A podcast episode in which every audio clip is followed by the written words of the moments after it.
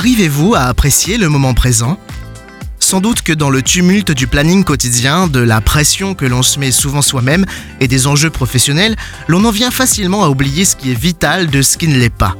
Toujours porté vers le futur, l'être humain place ses attentes dans ce qui n'est pas encore, en omettant de profiter pleinement de ce qui existe déjà.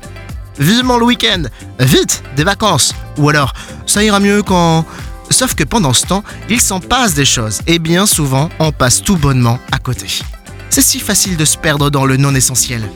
Évidemment, il ne faudrait pas non plus tomber dans la procrastination, mais là n'est pas le sujet de cet épisode. Le romancier, journaliste, dramaturge, réalisateur et scénariste italien, auteur de romans policiers, Donato Carisi a écrit On nous apprend à compter les secondes, les minutes, les heures, les jours, les années, mais personne ne nous explique la valeur d'un instant.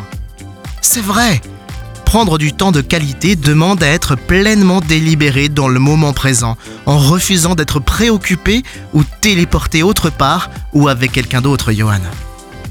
Et si aujourd'hui, j'essayais d'apprécier la vie tout du long? Par essence, la vie existe pour être pleinement vécue.